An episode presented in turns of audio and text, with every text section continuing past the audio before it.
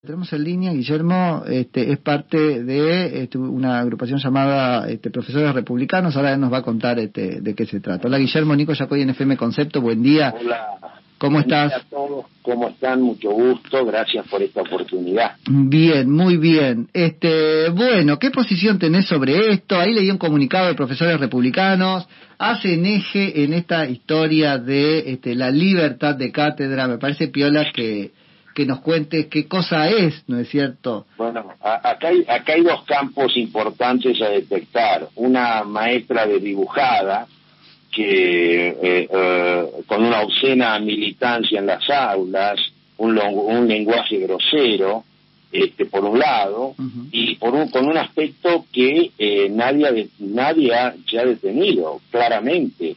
el maltrato, eh, le ha eh, digamos, lo han soslayado al maltrato que le ha dado a los alumnos, a los estudiantes, gritando, insultando, destratándolos. Eh, digamos, eh, es incapaz de escuchar a sus alumnos, viola la dignidad del ser humano. eh, y claro, la viola dos veces, la, la, viola cuando quiere imponerle una idea, que eso es un acto violento en sí mismo, y en este caso la viola mediante las formas también, porque ni siquiera es que, ni siquiera es sutil, digamos, con lo cual sería también peligrosa de otra forma, ¿no? Pero ni siquiera es sutil. No, y además es el típico pensamiento, entre comillas, nacional de Foster cuando hablaba en carta abierta.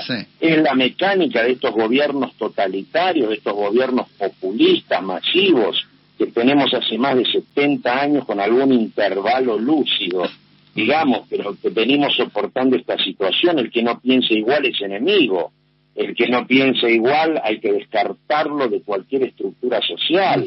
Entonces, estos sujetos que hablan de derechos humanos se llenan la boca con los derechos humanos este, y las normas constitucionales son los primeros que la violan. Sí. Este, Ahora, acá pasa algo, eh, contanos un poquito esto, Guillermo, porque yo lo que veo acá es que, por supuesto, la docente en este caso es quien está ejerciendo el poder, ¿no?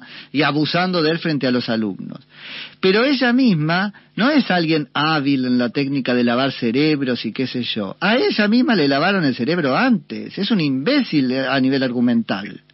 Yo, yo creo que es, es la típica militante de barricada ah, Sí, claro. Es, la que vemos por Avenida de Mayo gritando con un micrófono. Este, es, es eso. Yo creo que no, no da para más el análisis de su persona. A mí, por, a mí el problema que me preocupa que los estudiantes y las familias de ellos son los más limitados para enfrentarse a esto, porque es donde por, es por donde se corta la soga, porque hay gente que ve esta situación, comienzan los temores.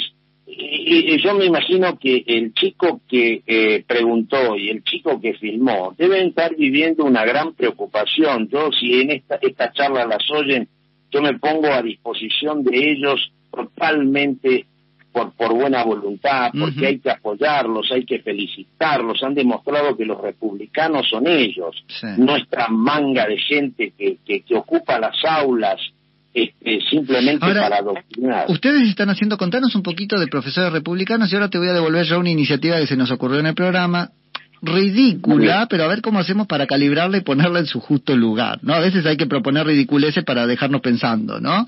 Sí, sí, eh, sí. Este, profesores Republicanos es una organización que ahora a principios de septiembre cumple tres años somos un grupo de más de 125 profesores de todas las índoles, no abogados solamente, ingenieros, médicos, eh, economistas, filósofos, eh, que nos hemos unido con el objeto de defender los principios republicanos por arriba de la democracia, porque la democracia puede ser también tener principios autoritarios o populistas. Hay democracia republicana y democracia populista. Mm. Ahora esa concepción, Guillermo, yo te tomo, no, no, quiero entrar en un debate este, intelectual, ¿no? O intelectualoide de mi parte, intelectual desde el tuyo, pero este, por favor. Eh, en realidad ahí hay una pelea, no, no se le está haciendo el, el, campo orégano, como se dice, al propio este, kirchnerismo o a los sectores de izquierda que quieren identificar democracia con otra cosa. Cuando uno ve la definición hasta ahora institucionalizada internacionalmente de democracia, pues conlleva la república, si no, no es democracia. Yo no, le, no le regalaría que hay una democracia autoritaria, no, ellos niegan la democracia. Sí, tenés razón, tenés razón. Yo digo como ellos lo llaman. Claro, pero que no nos marquen el terreno hábiles como son en el discurso, ¿no? Lo, lo, que pasa es que yo hago una diferencia. Yo creo que los procedimientos democráticos son permiten, permiten una, una, característica. Sí, claro. El derecho procesal sobre el derecho de fondo que son los principios republicanos, que es la división de poderes, la seguridad, la salud, la enseñanza, la libertad de pensar. La democracia es un procedimiento. A veces se dice, vivimos en democracia porque ponemos un voto. a mí, si tengo que poner un pedazo de papel en una caja de cartón y por eso llamar democrático, tan solo por eso me parece que es una es una mentira. No, no, no. En, en, en, en, mi concepción no hay democracia si no hay división de poderes, no hay democracia si no hay poder limitado, no hay democracia si no hay garantías este, ciudadanas este, eficazmente validadas por la justicia, digamos. ahí como no, y, y, fíjate, Nicolás, una cosa importante. Acá lo más grave no es Radetich. Acá lo grave es Alberto Fernández. Sí, sí que está validando a las Radetich de la vida, ¿no? Pero claro, y además está generando una situación que si lo dice el presidente, este, eh, podría entenderse que es la nueva modalidad o técnica pedagógica como eso, cosa Paz. Eso, y eso, y eso es lo que quería... otra operadora, otra operadora del régimen. Eso, bueno, y, y, sobre eso quiero que me cuentes, Guillermo, porque ustedes vienen trabajando un montón en identificar, ¿no es cierto?, estos bolsones y estas tácticas de adoctrinamiento ideológico. ¿Dónde empieza? ¿Cuáles son las claves, no? Eso es importante yo creo que yo creo que el, la, estructuración de todos estos movimientos parte precisamente de los principios populistas casi casi religiosos. Sí, O sea, este es el tema. Pero ¿quiénes son? Freire, la educación, ¿dónde lo toman? ¿Quién? ¿Quiénes? No, ¿quiénes? Yo creo que esto empieza en el año 43, a partir del 1943, disculpame, el golpe, el golpe del presidente Castillo, es cuando empieza el populismo en la República Argentina, que se va transformando. No, pero pero yo digo, la, la pedagogía está muy ideologizada. Estamos, ah, los estamos haciendo, a, nuestros futuros docentes los estamos haciendo leer este bibliografía zurda. a mí no me preocupa que se lea bibliografía de izquierda. A mí lo que, me, lo que me preocupa es que el que no piense como la izquierda sea fustigado, sea aniquilado, sea sea vilipendiado porque no piensa en la izquierda. Yo siempre en las aulas he aceptado todo tipo de pensamiento, ah. pero pero primero fundámelo y segundo permití que yo piense de otra manera. Hasta los puntos no, pero te crean un clima, ¿no es cierto? Crean un clima en los institutos superiores de formación docente donde no podés pensar sino eso y salís hecho una maquinita. Eso hay que decirlo. Mira cómo le fue a la reta cuando intentó quitarles poder a los institutos superiores de formación docente. No, ese es el problema. Generan un temor y la gente vive un poco adormecida, ¿no? El, ciudadano argentino tiene un gran problema de anomia también, ¿no? Entonces no, no, no, no se siente seguro. Vos fijate, por ejemplo, aquellos testigos que iban a proteger cuando se destapó todos los todos los bolsones de corrupción.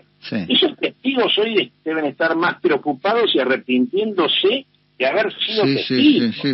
Este es la ahí falta la República, ¿ves? Ahí no están las instituciones Claramente, que protejan a la persona que contó una verdad. Entonces son atropellados. Y vos voy a poner un ejemplo sin acusar a nadie. Aquella chica en Estados Unidos que cuestionó a la presidenta llegó a Buenos Aires y tuvo la desgracia de sufrir un accidente. Mm. Ajá, eh, eh, yo creo que estos chicos que han, que han, que han hablado en el aula deben seguir este derrotero. Yo los felicito y, son unos, son valientes y felicito a sus familias, porque esto nace en la familia, que piensen así. No es que nace por generación espontánea. Así que, pero lamentablemente tenemos un presidente que no solo hace estas barrabasadas, perdóname que utilice esta palabra porque es así, cuando habla dice debemos ser libres, o dice yo soy un hombre de pueblo, me olvido de ser presidente. Usted no puede olvidarse del cargo que tiene, nunca, y jamás puede decirlo. Esto es, o, el otro, este, este sopenco de Cafierito que, que, que manifiesta que la fiesta de olivos no es delito. Pero señores, tanto Fernández que dice ser profesor no lo es, sino que es un docente, que no es lo mismo, algún día lo vamos a hablar, este, un docente que estuvo mucho tiempo irregularmente en la Facultad de Derecho, en donde supuestamente la teoría del delito. y él dice que el delito que cometió, que es de peligro, no es delito. ¿Cómo puede entender el ciudadano todo esto? Se debe tener no, pero ellos saben que nos han este, empobrecido intelectualmente al punto de que el ciudadano común no puede entender teoría del delito, que es una abstracción máxima, y él juega con eso para, como su producto, quedar como el, ¿cómo sabe el presidente con su sombrero de profesor?